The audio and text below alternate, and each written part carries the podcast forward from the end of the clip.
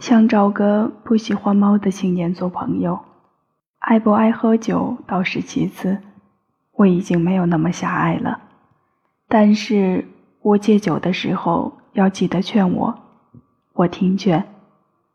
然后我们吃火锅，聊聊这些年是怎么过的。青年都很老，聊天要顺着他们。如果这位青年还会祈雨。那就完美了。我们去找一座多雨的城市，比如广州，而且雨季，然后让它起一场雨。没人知道我们在笑什么。我们还不带伞。如果有人卖伞，我们就买，买三把，我一把，青年一把，还有一把用来遮挡秘密。